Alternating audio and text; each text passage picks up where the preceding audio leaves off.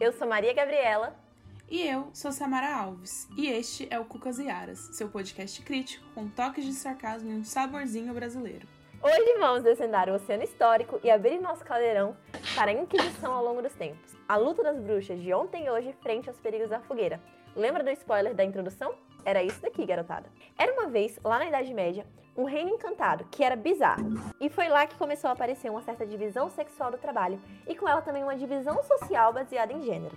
Isso foi surgindo com a mercantilização das coisas, que começou do meio para o fim dessa era sensacional, contém ironia. E quanto mais nos aproximávamos do fim da Idade Média e do início do capitalismo, mais perto a gente chegava dessa divisão sexual, a igreja detinha todo o poder nessa época. Por enquanto, a gente está falando da igreja católica, porque a igreja protestante começa a tomar força a partir do momento em que o capitalismo começa a se consolidar. E todo mundo que era contra a ideia cristã, e principalmente a ideia católica, era visto como pagão.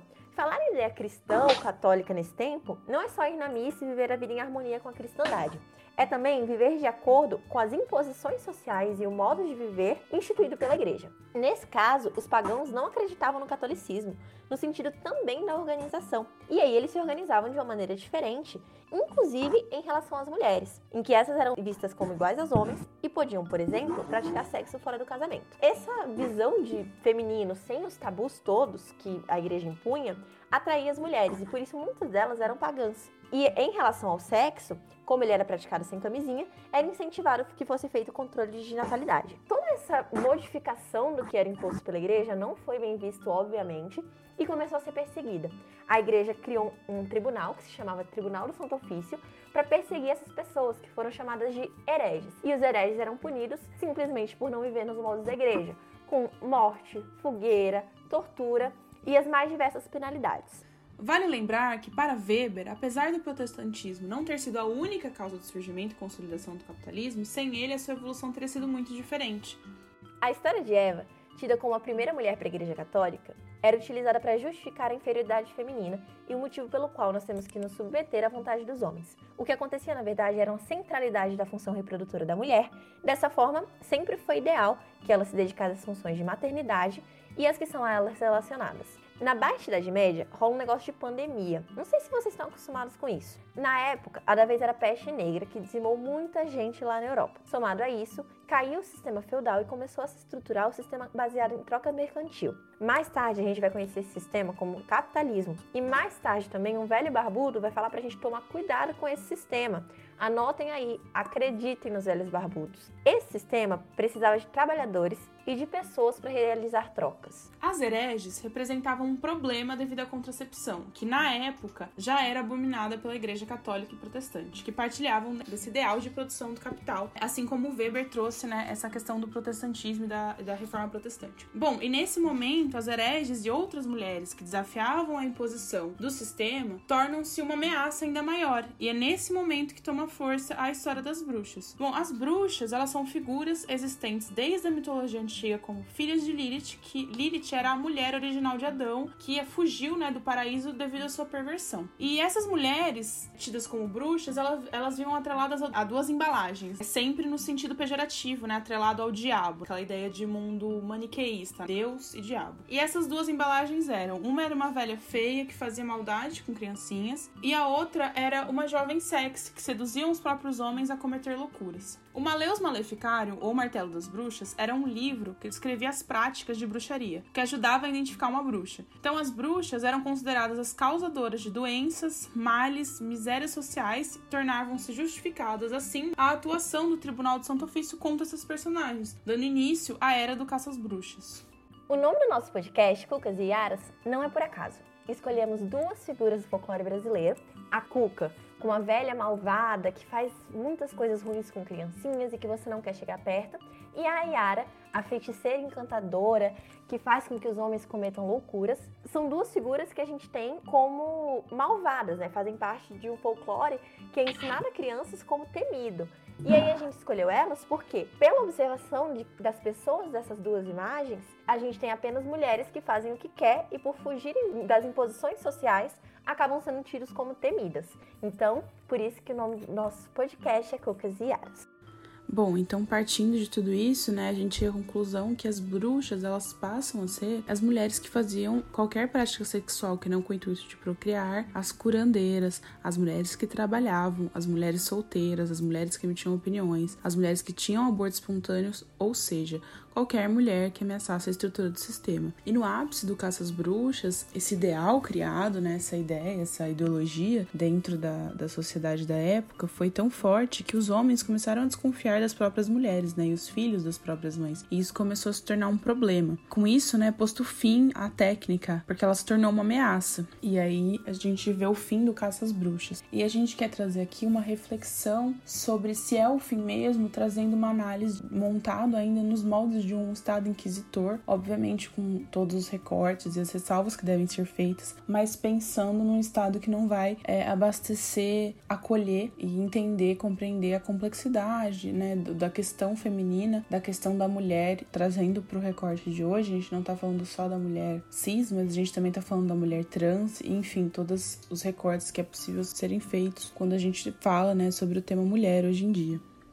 No ano de 2020, foi publicado o Atlas da Violência, organizado pelo IPEA, Instituto de Pesquisa Econômica Aplicada. Segundo os dados coletados, 4.519 mulheres foram assassinadas no Brasil no ano de 2019, mostrando uma redução de 8,3% entre 2017 e 2018. E aí a gente pensa, nossa, que bom, né? Que dado positivo. Porém, é importante olharmos os dados com cautela, porque embora o número de homicídios femininos tenha apresentado uma redução, a situação melhorou apenas para as mulheres brancas, acentuando ainda mais a desigualdade racial. Segundo estudo, entre 2008 e 2018, a taxa de homicídio de mulheres brancas foi de 11,7%. Já a taxa de homicídio de mulheres pretas aumentou 12,4%. Em 2018, a taxa de mortalidade por homicídio entre mulheres brancas foi de 2,8% por 100 mil habitantes. Já a taxa entre mulheres pretas chegou a 5,2% por 100 mil habitantes. Em ambos os casos, o número para as mulheres pretas dobrou. Então, fica claro que é impossível tratar as mulheres como um grande grupo homogêneo, pois isso impede a real análise da situação frente às diferentes desigualdades presentes na sociedade. Segundo a comissária Margaret May, presidente da Comissão Interamericana de Direitos Humanos, a aprovação da lei que tipifica o feminicídio no Brasil representou um passo fundamental para tornar visível a natureza discriminatória dos assassinatos de mulheres em razão de seu gênero. No entanto, agora é essencial que se reforce as medidas de prevenção e proteção. Porém, é preciso e urgente entender que muitas leis e políticas públicas desconsideram essas diferenças trazidas pelos dados que eu já comentei. Por isso, essas políticas e leis acabam se tornando pouco efetivas para as mulheres que mais precisam delas. Nesse sentido, Bianca Santana pontua na introdução do livro Caça às Bruxas, da Silvia Federi, que é necessário investigar a fundo os motivos, compreendendo que muitas dessas mulheres não percebem o Estado como uma instituição que protege a vida delas. Ao contrário, assim como crime organizado e as milícias, o Estado também é uma ameaça. Um caso emblemático é a Lei Maria da Penha, que foi confeccionada pela articulação do movimento feminista de conjunto, isso é, não é uma lei escrita apenas por mulheres brancas, porém a sua baixa efetividade, como mostra os dados acima, está na aplicação não interseccional, isso é, uma aplicação visando apenas uma questão de gênero. Atualmente, observa-se que, apesar do crescimento no número de mulheres no mercado de trabalho, este ainda inclui uma dupla jornada que priorize a função reprodutora da mulher, o que significa que ela pode trabalhar desde que cumpra com a sua função materna e com todas as atividades que incluem isso. Ou seja, ela tem que cuidar dos filhos e do ciclo doméstico que envolve essa função. Se ela não a faz, deve contratar e se responsabilizar por empregada. Assim, observa-se também o aumento do trabalho do lar, essencialmente praticado por mulheres pretas e que não tem o devido valor. Afinal, essa é uma função que naturalmente já é atribuída ao feminino. Além do trabalho doméstico, outro ambiente em que o número de mulheres é expressivo é no trabalho rural, que pode ser visto como uma extensão à subsistência familiar. Nas atividades intelectualizadas, apesar de crescer o número de mulheres, por ser atualmente a camada mais escolarizada, as mulheres, que são essencialmente brancas, ainda têm funções atribuídas como femininas e estão usualmente vinculadas a um homem hierarquicamente e recebendo salários notavelmente inferiores. Atualmente, os trabalhos flexíveis chamam a atenção feminina por permitirem uma dupla jornada, de forma que elas não sejam julgadas pelo abandono do lar e ainda assim consigam exercer uma função econômica.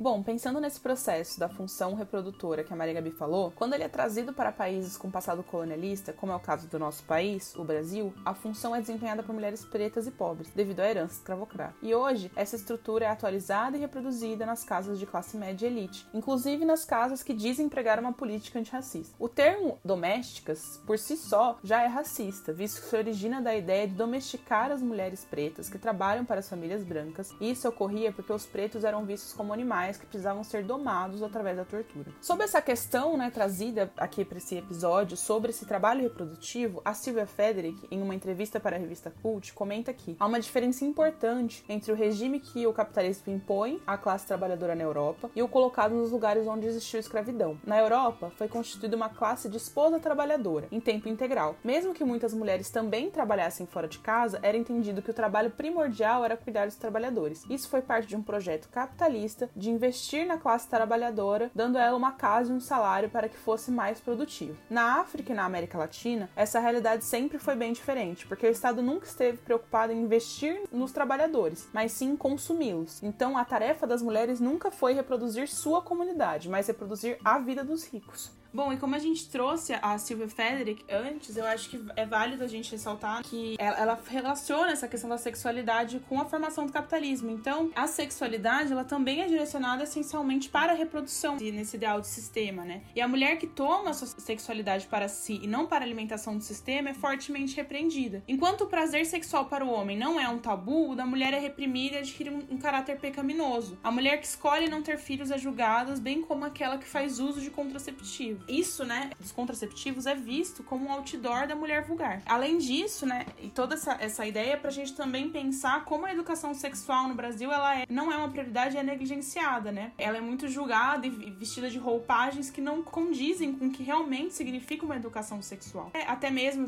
a gente pensando nesse papel da sexualidade, né, e da reprodução inserido no sistema capitalista, a, a noção de contracepção, ela é julgada, bem como o aborto, que é um crime no Brasil. Nesse sentido, é importante a gente pontuar o caso daquela criança que foi vítima de decorrentes estupros ao longo de quatro anos por seu próprio tio e acabou engravidando em decorrência desses crimes. No Brasil, o aborto por estupro não é crime. Entretanto, foram várias as pessoas que se mobilizaram para impedir o aborto nesse caso, inclusive vazando dados da criança, do médico e tentando invadir o hospital, o que mostra que mesmo nos casos em que é legal a realização do aborto, todo o tabu que envolve a prática, ele ainda é muito presente e muito prejudicial, como podemos ver nesse caso. Além disso, quando a gente fala do estereótipo de uma mulher vulgar, ele é todo baseado em uma normatividade do que seria a mulher boa ou má e do que seria a sexualidade normativa. Tudo que foge a essa normatividade é considerado vulgar, é considerado ruim e é negativado dentro dessa sociedade que normativa a nossa sexualidade. E é toda essa normativização, é toda essa imposição que tem causado também muitas questões e gera muitos preconceitos ainda em relação às mulheres trans, que ainda lutam pela despatologização da identidade, também em relação ao consciência social. Apesar de não ser mais considerado uma patologia em relação ao MS, a gente sabe que a sociedade ainda tem um grande preconceito em relação às mulheres trans. Isso também se vê em relação ao próprio ideal sexual. O Brasil é um dos países que mais matam transexuais e é um dos países que mais deseja transexuais. E é muito irônico e é muito contraditório essa questão. O mesmo país que mata é o país que deseja. Mas isso faz sentido quando você olha do, da perspectiva da objetificação. O sexo e a sexualidade, quando observado em relação às mulheres trans, ela tem o ar de sujo, ela tem o ar de pecaminoso, e isso é atraente no sentido da, da sexualidade escondida, mas em relação à sociedade ainda é muito criticada e por isso mesmo mesmo que a luta das mulheres trans é uma luta feminista, tem que ser uma luta feminista e por isso mesmo que o feminismo trans é tão importante na atualidade. E se você quiser saber um pouquinho mais sobre os assuntos que a gente trouxe aqui, a gente separou algumas indicações de leitura. Uma delas é o Feminismo para os 99%, um manifesto, que é um livro bem atual sobre como quebrar esse ciclo e como a gente deve lutar para quebrar esse ciclo em que a gente vive. Quem escreveu foi a Cínzia, a Titi e a Nancy, e ele é pela editora Boitempo. E uma outra indicação são, na verdade, duas obras da Silvia Federici. Uma delas é o Caliban e a Bruxa, que foi uma base muito boa para nossa pesquisa, que é um livro mais rebuscado, que vai tratar sobre todo esse início do capitalismo, lado a lado com a Caça às Bruxas. E um outro livro, de uma leitura mais simples, mais rápida e mais atualizada, é da mesma autora, O Caça às Bruxas. Então é isso, durmam com essa e até o próximo Cucas e Aras.